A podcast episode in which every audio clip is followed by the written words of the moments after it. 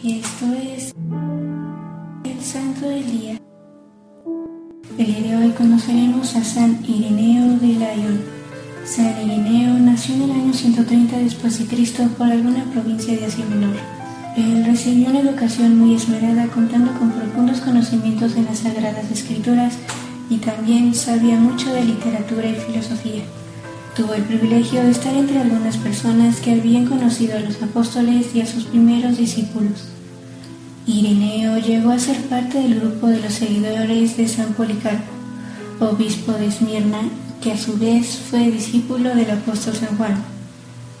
En Lyon se ordenó sacerdote y se dedicó a anunciar la segunda venida de Cristo. Tiempo después, Ireneo fue elevado a la sede episcopal layonesa.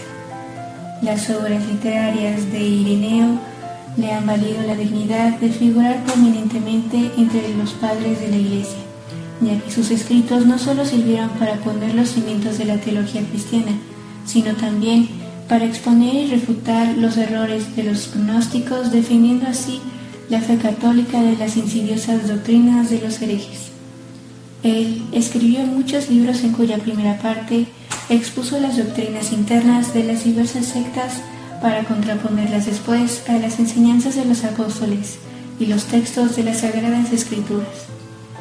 También una gran obra que hizo este santo fue que intervino ante el obispo de nombre romano Víctor para defender la comunión de los cristianos orientales.